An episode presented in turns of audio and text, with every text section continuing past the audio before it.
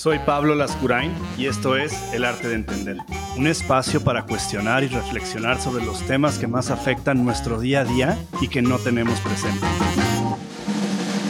Bienvenidos, ¿qué tal? El día de hoy tenemos un episodio nuevo y hoy vamos a hablar sobre las emociones en un sentido en un sentido amplio, tratando de tratar de proponer y encontrar puntos de vista que no necesariamente son los que tenemos o los que popularmente se, se consideran o se comparten para, como siempre, pues utilizar nuevos cristales para ver lo que ya hemos visto o para tratar de observar cosas nuevas, ¿no? Entonces, eh, en este tema de las emociones, el primer punto sobre el cual me gustaría profundizar tiene que ver con la connotación que les damos a estas emociones y la importancia de de entender eh, estas emociones como procesos y, vehículos que nos hacen atravesar, nos hacen atravesar ciertas eh, complejidades o ciertas eh, cuestiones que van apareciendo en nuestra vida, ¿no? Creo que uno de los principales factores en etapas muy tempranas de la vida tiene que ver con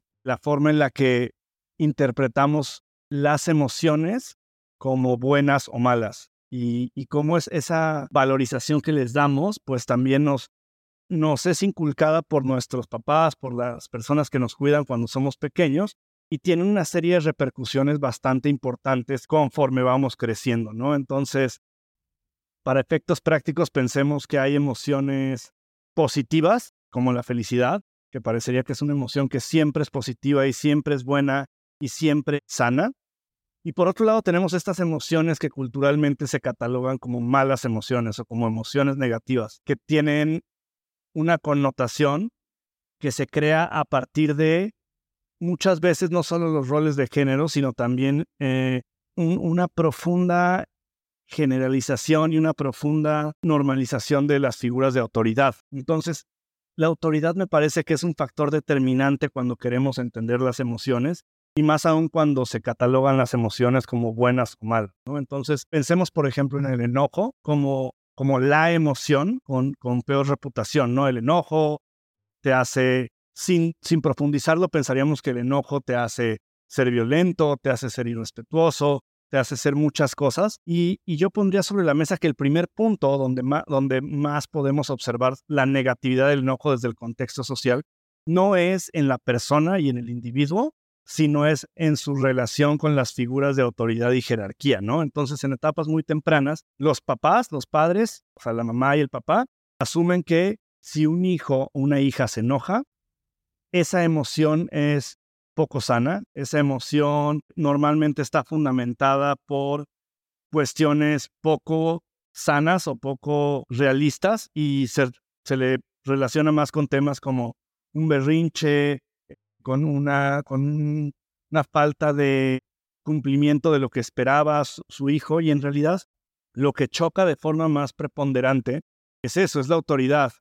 El que un ser visto desde el contexto familiar, sobre todo en, en, familias de, de, culturas religiosas, pues la figura del, del, papá, de la mamá, del pater, pues fundamentalmente proponen que, que, el pater, sobre todo en sociedades donde, donde existe como una cultura machista, que dicho sea de paso, pues también se alinea perfectamente con las culturas religiosas, o la mayoría de ellas, el pater es la autoridad, ¿no? Y el pater es la persona que, que decide, que, que provee, que tiene el control, y cuando de repente en esa estructura, que culturalmente desde hace cientos de años opera de ese modo, encontramos un ser menor y cuando hablo de un ser menor no solo me refiero a la edad, sino en temas de autoridad y jerarquía es el ser más pequeño, ¿no? Eh, si pensamos en una familia, está el principal figura de autoridad en el contexto social eh, religioso, machista, está como el papá, que es como la figura máxima de autoridad.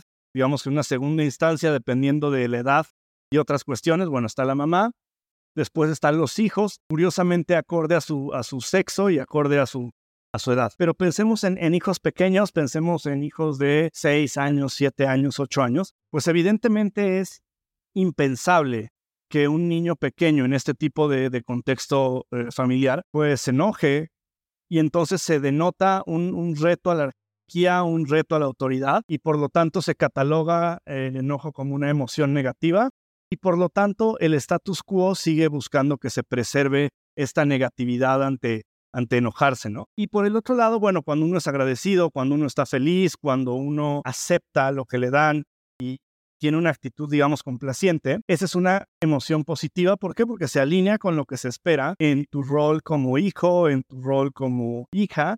Y entonces ahí empezamos a entender un poco la historia y el contexto de estas eh, de, de estas valorizaciones de las emociones.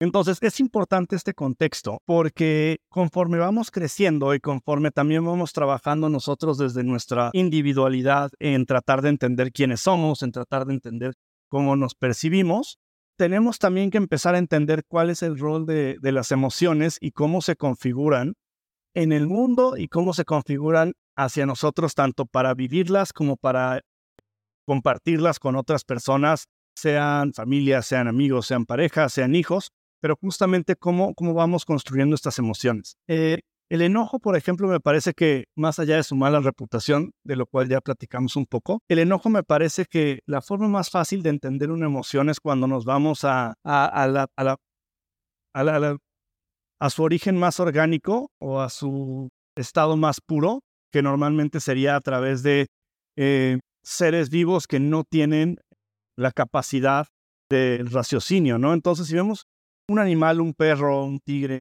cuando se enojan, o sea, cuando aparece este estado de enojo o este estado de, ira o, cualquier similar, pues realmente sucede cuando se sienten invadidos en sus límites. Estos límites pueden ser su supervivencia, estos límites pueden ser su alimentación, estos límites pueden ser su espacio físico, pero ahí es donde aparece.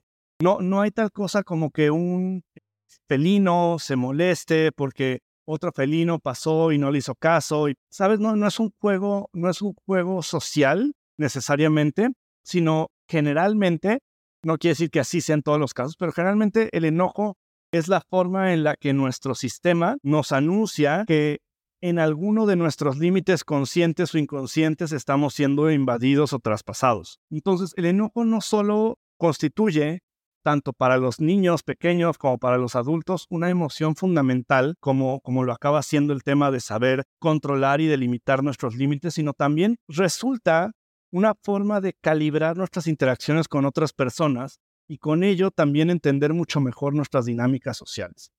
En ese sentido de cómo vamos viendo eh, las emociones, cómo vamos viendo nuestro desarrollo emocional y social alrededor de ellas, cómo vamos reescribiendo un poco nuestras, nuestras propias interpretaciones de cada emoción. Llegamos a este término que también recientemente eh, se ha puesto como en, la cultura popular, que no necesariamente es un término profundamente científico, sino es un término mucho más, eh, mucho más enfocado en, en, una ideología, ¿no? y, es el tema de la de la inteligencia emocional. Y, este tema, como muchos otros, al ser un poco, eh, si bien creado por, por un autor en específico, en realidad lo que acaba sucediendo es que estos términos acaban siendo apropiados por, por la cultura, por las opiniones, por las personas que no necesariamente profundizan en ellos, pero que los adoptan como un estandarte de algo que más o menos hace sentido a lo que esa persona percibe y a lo que esa persona cree.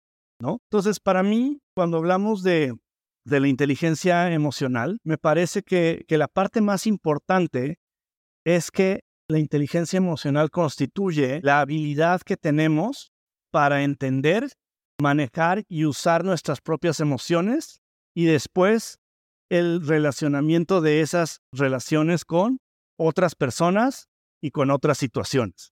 Entonces, esta es la primera parte que me parece que es importante como desmitificar o, traer como una nueva luz a ella. La inteligencia emocional no es como puede ser reducido en distintos como clichés o frases o cuestiones.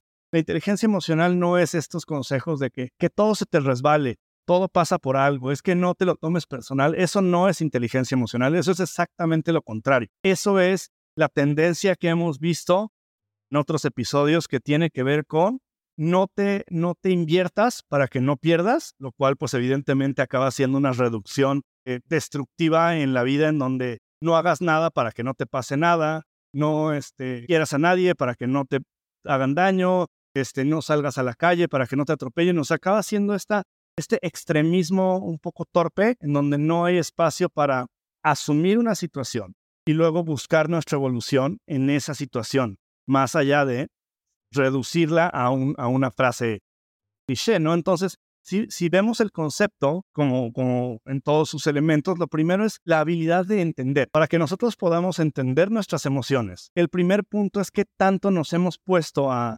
analizarlas pero sobre todo a retarlas y a retar su percepción y su construcción. ¿De dónde viene la forma en la que nos enojamos? ¿Y cuáles son los límites de nuestros enojos? ¿Y cuándo o cómo hemos podido identificar cuando nuestro enojo tiene un enfoque y una dinámica sana, protectora, positiva, y cuando ese mismo enojo pues resulta en agresión, violencia, en, ciertas características que la mayoría de las personas no, no tendríamos por qué buscar proactivamente en nuestra vida, ¿no? lo mismo pasa, hay un ejercicio que, que, me parece muy interesante con la felicidad y que tiene que ver con, con entender, ¿no? El ejemplo que me gusta a mí poner es que la mayoría de las personas cuando les preguntas qué te hace feliz, automáticamente empiezan a hablar de, ciertas cuestiones bastante repetitivas, pero entre ellas está la familia, ¿no? Y cuando una persona a pregunta expresa me dice es que a mí lo que me hace feliz es estar con mi familia, me parece que es una respuesta muy linda, pero también me parece que por otro lado es una respuesta que todavía está muy en la superficie, ¿no? Porque si bien hay una creencia eh, colectiva de que la familia es un lugar de, felicidad, por otro lado, el, reto en este proceso de entender nuestras emociones es entender que cuando estamos felices porque estamos con la familia, realmente nos están haciendo felices otros elementos. Realmente nos puede estar haciendo feliz el sentirnos queridos, el sentirnos valorados, el sentirnos apreciados, el sentir estar con personas que comparten lo que nosotros creemos, comparten un amor, pero ahí vamos profundizando, ¿no? Y entonces si nos sentimos felices porque nos sentimos valorados, entonces eso nos lleva justamente a esta reflexión de, bueno, si nos sentimos valorados con la familia, ¿qué es lo que están haciendo ellos, los miembros de la familia, para hacernos sentir así. Y, cómo eso puede reproducirse o impactar en otras áreas de nuestra vida, de nuestro trabajo, de nuestras relaciones. Y ahí es donde entra este trabajo que es desafortunadamente y contrario a los, libros de autoayuda, pues un trabajo bastante lento.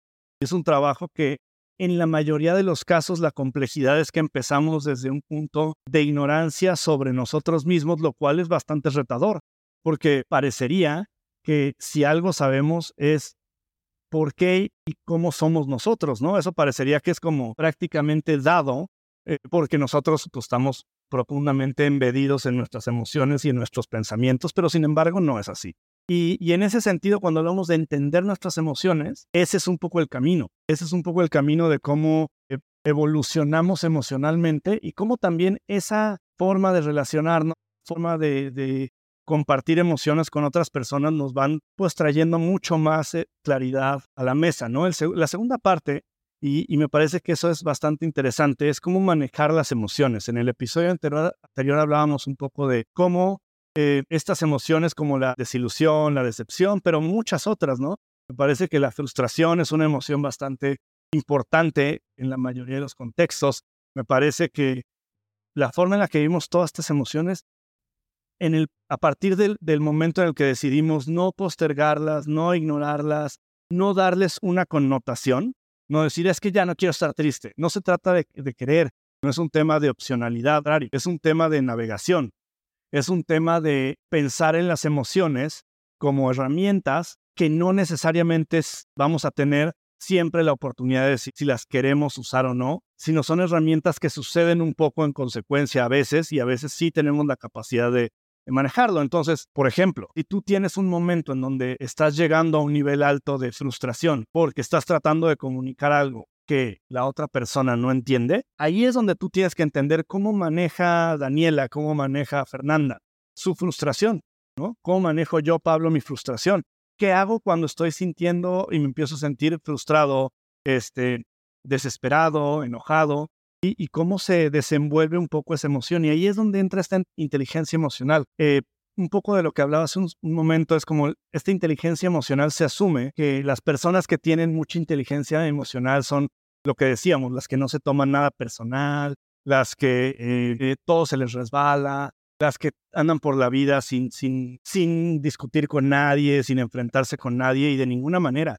Eso básicamente es nadar de muertito en el mundo de las emociones es no, no permito que nada me importe demasiado, incluido yo mismo, incluido yo, incluido mis propias posturas. Y entonces es a través de esa desconexión que incluso mal entendido muchas personas hablan como de, de no estar apegado, como si conocieran a profundidad lo, que realmente dicen estas, estas este, ideologías profundas como, como el budismo y otras que, recogen el concepto de, del desapego y que no es que te valgan los demás, ¿no? Sino justamente el desapego habla mucho más de una profundidad emocional en donde logres navegar a través de las emociones que te hacen sentir mal, navegarlas, no, no ignorarlas, no, no pretender que no suceden o pretender que no te importan, sino más bien cómo les das salida y cómo las procesas y cómo entiendes que la lectura no necesariamente se centra en si es personal o no es personal, que,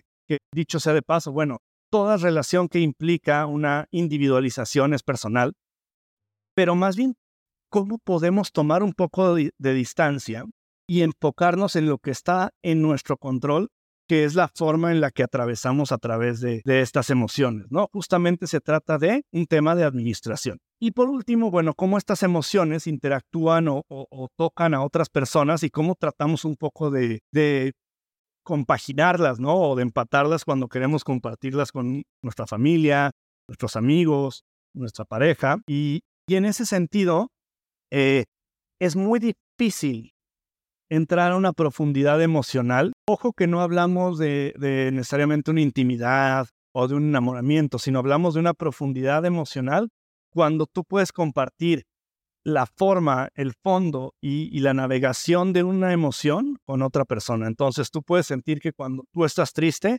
hay otra persona, que puede ser tu familia, que puede ser tu pareja, que te aceptan con tu emoción y fuera de dar como estos consejos un poco vacíos, que es como, bueno, pero ya se te pasará y bueno, pero échale ganas, la vida sigue, y, o, tratar de llevar a alguien a, no sé, a que se tome unos drinks para que se le pase, lo cual no es que esté mal, ¿no? Pero no implica una profundidad emocional en donde te puedas sentar con alguien y decir, a ver, cuéntame qué te pasó, cómo te sientes. Y también desde nuestra óptica, como, como personas pasivas que estamos escuchando, también tener la capacidad de no querer brincar hacia el juicio o hacia la, la postura moral superior, que es como, bueno, pero te lo dije, que no hubieras hecho esto, o es que también tú siempre caes en los mismos patrones. Y son todos estos mensajes que fuera de tener una profundidad emocional, lo que hacen es otra vez querer empujar a los sujetos hacia la simplificación de, procesos complejos sin ningún fundamento y, sin ninguna herramienta que realmente construya un mejor escenario, un mejor escenario para ello, ¿no? Entonces, cuando hablamos justamente del tema de, la inteligencia emocional, la parte más, más compleja, yo pensaría que es la primera, que es la, parte en la que nos entendemos y nos asumimos.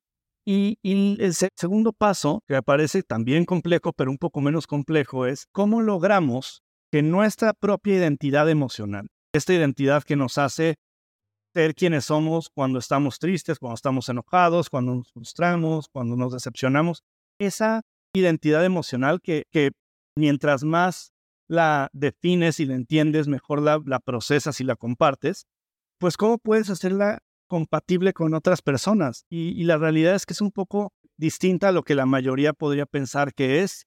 Mientras más emocionalmente inteligente seas, más fácil es relacionarte con otras personas y, y la realidad es que no.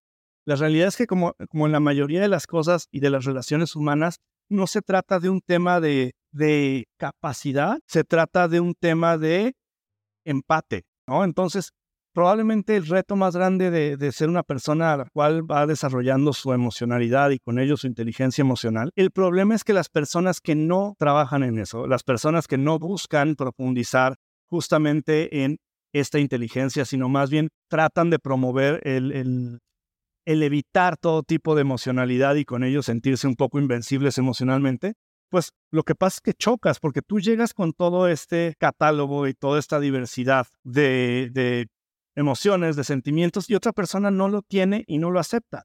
Entonces piensa que la analogía que me parece como más eh, clara es, imagínate que tú sabes muy poquito de cine, muy poco. Tú sabes de la película de moda, de la película que acaba de salir, de quién es Brad Pitt, de quién es, eh, no sé, eh, cualquier otro actor que te ocurra, Leonardo DiCaprio, quien es Susan Sarandon, quien sea.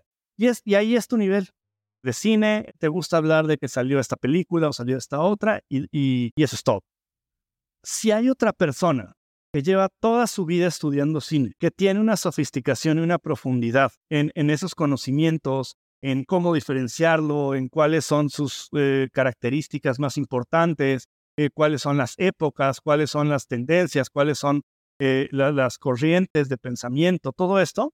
Eso no quiere decir que el que sabe muchísimo de cine se va a sentir satisfecho con las personas que saben poco porque pues sabe lo mismo que ellas. No es así. Esa persona que tiene un catálogo muy grande de conocimiento y sofisticación alrededor del cine, deja de ser compatible con las que tienen poca sofisticación y tiene que buscar otras personas sofisticadas. Lo mismo pasa un poco con la inteligencia emocional. Esta sofisticación en tu forma de sentir, en tu forma de lidiar, en tu forma de, comprender, se vuelve incompatible. Entonces, un poco la idea contraria a lo que la mayoría pensaría es, la forma más fácil y más eficiente de conectar con más personas es manteniendo tu inteligencia emocional con el menor desarrollo posible, porque esa es la tendencia en la mayoría de las personas.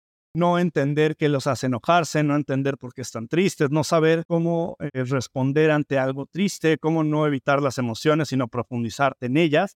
Entonces, esta es una explicación bastante interesante porque las personas que se asumen como yo entiendo a todos y yo lo sé todo. Más bien parecería que, lo que están es comunicando inconscientemente es eso, ¿no? Mi inteligencia emocional está tan poco desarrollada que es compatible con cualquier otra porque no, no vamos a profundizar y no vamos a conectar y no vamos a llegar a un punto en el que se requiera una especialización de, de definición y de conocimiento, sino nos vamos a mantener un poco por la superficie. Lo mismo pasa cuando, oye, si quieres ir a la playa y ver un montón de personas, pues te quedas nadando en la superficie del mar, pero mientras más te vayas profundizando, pues menos personas va a haber. Y creo que ese es, ese es el gran eh, reto o, la gran complejidad de cuando pensamos que, que ser emocionalmente inteligentes es necesariamente algo que nos va a ayudar a entender mejor a los demás. Yo creo que más bien nos va a hacer entender mejor a otras personas que también están desarrollando o, siendo críticas de la forma en la, que, en la que sienten y en la forma en la que deciden lidiar con, esos, con esas emociones y con esos sentimientos. Entonces, realmente lo que acaba sucediendo es que las características que te ayudan, que te permiten, que te, que te meten en un, en un mindset de propicio para, para entender esta, esta inteligencia emocional propia, bueno, sin duda la, la número uno y más importante es tan consciente eres de eso. Y para ser consciente de algo tienes que voltear a verlo y, ser paciente y, volverte o convertirte en un observador que se pueda despegar del juicio y que se pueda despegar de, la crítica y de la superioridad moral, ¿no? Entonces, observas, estudias, tratas de definir, tratas de, de, ver cómo sucede esto a través del tiempo. Y bueno, no es una cuestión fácil, pero es una cuestión evolutiva y, bastante eh, enfocada en crearte paz y crearte un bienestar emocional más allá de lo que puede estar pasando en tu contexto. Número dos, tiene que ver con qué tanto aprendes o qué tanto sabes regularte y, entender. Y es un poco el ejemplo del que hablábamos antes, que es qué pasa cuando te frustras, qué pasa cuando estás triste. La mayoría, la gran mayoría de las personas simplemente pasa y cada vez un poco distinto y cada vez a veces explotas, a veces desapareces, a veces quieres hablar con gente, a veces no quieres hablar con gente, pero no está claro. Parecería que cada situación es como caso por caso, ¿no? Y sin embargo, la capacidad y el músculo más grande en las emociones es que tanto creas tú este camino para vivir tu tristeza, que tanto creas un camino para vivir tu frustración, porque entonces simplemente los empiezas a convertir en procesos a los cuales puedes acudir. Y no, no quiere decir que sea fácil, no quiere decir que sea rápido, no quiere decir que sea este, eh, poco complejo. Lo único que quiere decir es que sabes cuál es el camino. Tú puedes saber cuál es el camino para este, obtener una maestría y no por eso quiere decir que es muy fácil ahora obtener la maestría. Incluso podríamos alegar que su nivel de dificultad no necesariamente disminuye, pero por lo menos hay una certeza de que sabes qué es lo que viene eh, en términos generales y sabes un poco cómo puedes llevarlo a cabo. Y las últimas dos cuestiones que tienen que ver con esta eh, inteligencia emocional y, su forma de, ir desarrollándose es la empatía, que, que me parece que la empatía tiene como este reto grande de, pensar que la empatía muchas veces se, se transgiversa o se confunde con las formas sociales o los buenos modales y que no tiene nada que ver, ¿no? O sea, tú puedes ser muy amable, muy lindo, muy buena onda y eso no quiere decir que seas una persona empática. Eh, hablarle bonito a los demás no necesariamente implica empatía cuando no va acompañado de acciones. Incluso iría más allá y diría que es mucho más empático cómo actúas y, qué das y, tu apertura para escuchar de forma activa y tu, actitud hacia ponderar y, ponerte en los zapatos de otra persona que simplemente hablar bonito y, tener una actitud alegre eh, o, contenta, ¿no? Y la última tiene que ver con los social skills o las aptitudes sociales, que básicamente acaban siendo pues justamente la forma en la que nos relacionamos y la forma en la que conectamos con los demás. Y, me parece que en el punto de, las habilidades o las aptitudes sociales, es fundamental entender que estas aptitudes sociales son como una especie como de ciclo, ¿no? Entonces, tú tienes tus emociones, tienes esta, esta conciencia de lo que estás haciendo, cómo sientes, cómo vives, cómo todo esto, implementas tu regulación, tu regulación propia, inyectas un poco de empatía y vuelves a redefinir o vuelves a, cuestionar un poco tus, tus habilidades sociales, ¿no? Entonces, podemos pensar que esto es un círculo y que no es un trabajo a completarse, sino es justamente una labor constante en donde vas básicamente completando círculos, ¿no? Como, como en un laberinto circular, ¿no? O sea, vas cada vez haciendo un círculo más grande y en ese sentido es que también puedes adoptar esta, esta certeza en donde sabes que estás avanzando, pero no asumes que que ya lo sabes y que por ende ya, ya superaste esa etapa o completaste algo que, que no necesariamente eh, se, se, mide o se, o se configura como, como un camino total, ¿no? Eh, me parece que, que en ese sentido hay, hay reflexiones que, tienen que ver con una profundidad que no siempre vemos, ¿no? Y tiene que ver, por ejemplo, con la responsabilidad afectiva, que es otro término poco, poco científico y bastante popular en la cultura, ¿no? Que, que se asume, lo mismo pasa que con inteligencia artificial, pues un poco contextualmente y más enfocado en lo que cada persona quiere creer. Definitivamente la, la, responsabilidad afectiva no es eh, la representación de las relaciones amorosas, conservadoras en culturas eh, religiosas. Entonces, no es eso. La responsabilidad afectiva tampoco es que si tú querías algo pasajero y yo no, entonces sí, y tampoco tiene que ver con el grado de intimidad o el grado de sexualidad en una relación. La responsabilidad afectiva, el problema o la complicación con la responsabilidad afectiva es que tienes que tener cierta inteligencia emocional. Entonces, si tú esperas que alguien tenga responsabilidad afectiva contigo y que tú puedas recibirla, pues el, punto, el primer punto es que no vamos a tener este intercambio si no hemos trabajado, si no hemos trabajado en nuestras propias emociones. Número dos, esta responsabilidad afectiva lo que dice de forma general es que nos vamos a hacer cargo de nuestras propias emociones en las interacciones que tenemos con otras personas. No es que alguien más va a cumplir nuestras expectativas de lo que nosotros queremos emocionalmente, eso no es. No es que alguien tiene que eh, hacerse cargo de lo que nosotros queremos y tiene que ser esa persona quien cuide que nosotros no nos emocionemos o que cuide que nosotros no este, creemos, o sea, creamos estas idealizaciones. Eso no es la responsabilidad afectiva. La responsabilidad afectiva es comunicar lo que queremos, comunicar lo que sentimos conforme lo vayamos queriendo y conforme lo vayamos sintiendo. Y, creo que en ese sentido también hay en términos de nuestra propia responsabilidad, que es cómo nosotros tenemos responsabilidad afectiva con nosotros mismos, pero también hacia nuestras acciones. Pero para eso necesitamos de estas herramientas que nos permitan saber poner límites, que nos permitan saber eh, verbalizar nuestras emociones, nuestras decepciones y sobre todo que nos permitan hacerlo con, con algunas características. La primera es sin emitir el juicio de valor. Dos, hablando desde nuestra propia perspectiva y óptica y no desde la sabiduría universal. Y tres, asumir que no sabemos qué es lo que la otra persona siente o cree y que lo único que podemos interpretar es las acciones que esa persona ha tenido o tiene, ¿no? Y, en ese sentido, entonces tenemos que también como redefinir nuestra, nuestra responsabilidad afectiva, ¿no? Nuestra responsabilidad afectiva es eso, qué tanto ponemos límites ante una relación, qué tanto aceptamos los límites de otra persona, qué tanto tenemos la facilidad y la honestidad de compartir lo que vamos queriendo y sintiendo, no, no que no, no estamos hablando de la otra persona. Cuando, cuando hay este cliché de decirle a alguien más, oye, es que yo busco a alguien con responsabilidad afectiva, eso no es la responsabilidad afectiva. Lo que tú estás tratando de, comunicar es que quieres que alguien cumpla tus expectativas emocionales y que si no lo haces sea autorresponsable y, sea esa persona, únicamente esa persona, quien, quien se haga eh, accountable o quien tome responsabilidad de, de eso.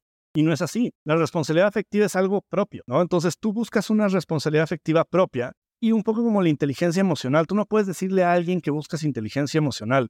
Tú tienes tu propia versión de la inteligencia emocional y ya conectarás con otra persona o no. Y probablemente tu inteligencia emocional sea torpe para otras personas, sea demasiado brillante para otras personas, pero eso no quiere decir que tú sí la tienes y otra persona no. Quiere decir que tienes un, una figura, tú tienes un triángulo y otra persona tiene un rectángulo. Eso no quiere decir que el rectángulo esté bien y tú estés mal ni viceversa. Quiere decir que tienen otras versiones. Entonces, cuando hablamos de responsabilidad afectiva, número uno, es necesario que hablemos de nuestra propia persona y de nuestra propia responsabilidad afectiva, lo cual se refiere a la forma en la que vamos a vivir y compartir nuestra inteligencia emocional con alguien más. Entonces no, no se exige, sino más bien se, se, eh, se descubre y se explora cuando estamos conociendo a otra persona. Si quieres o tienes ganas de que alguien contigo y tenga bebés y quieres evitar que esa persona te busque nada más para acostarte contigo, pues di eso. No, eso no es un tema de, inteligencia emocional, ni es un tema de responsabilidad afectiva. Es un tema de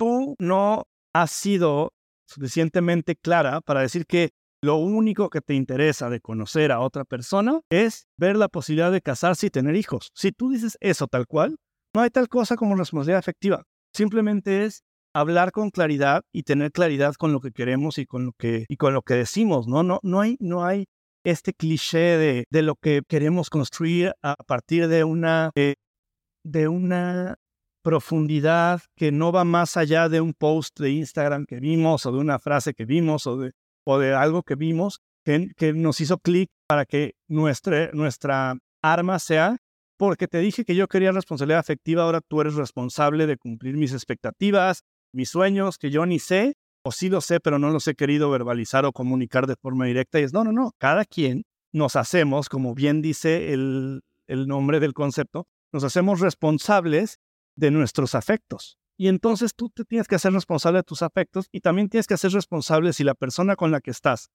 conociendo, saliendo, viviendo, viviendo un amor, viviendo una amistad, si esa persona también está cumpliendo con cierta responsabilidad de su lado, no del tuyo. Tú tienes que hacerte responsable de tus emociones y esa persona de las suyas. Y luego el éxito de esa relación, como en muchos otros matches que tiene que haber en una relación, depende si esa responsabilidad es compartida y compatible y, interdependiente hasta cierto punto, ¿no? Si esa responsabilidad se, vive del mismo modo, así como pasará con la convivencia, con eh, la forma en la que te comportas en una fiesta, con la forma en la que te comportas con tu familia. Tú no puedes pedirle a alguien, oye, yo quiero que tengas una relación con tu familia como a mí me gustaría. Pues no sé, número uno, no sé cómo te gustaría a ti. Número dos, cada familia y cada grupo de personas que la forma es otro universo. Y más bien tendría que haber ciertos elementos que hagan match. Entonces, la reflexión del día de hoy, del episodio de hoy, creo que terminaría siendo tanto la inteligencia emocional como la responsabilidad afectiva hablan de temas propios y de temas que son hacia adentro. No son herramientas o armas para exigirle a los demás, son herramientas que nos ayudan a nosotros a entendernos mejor y que también nos ayudan a mostrarnos de una forma más clara, transparente, honesta. Y eso es todo.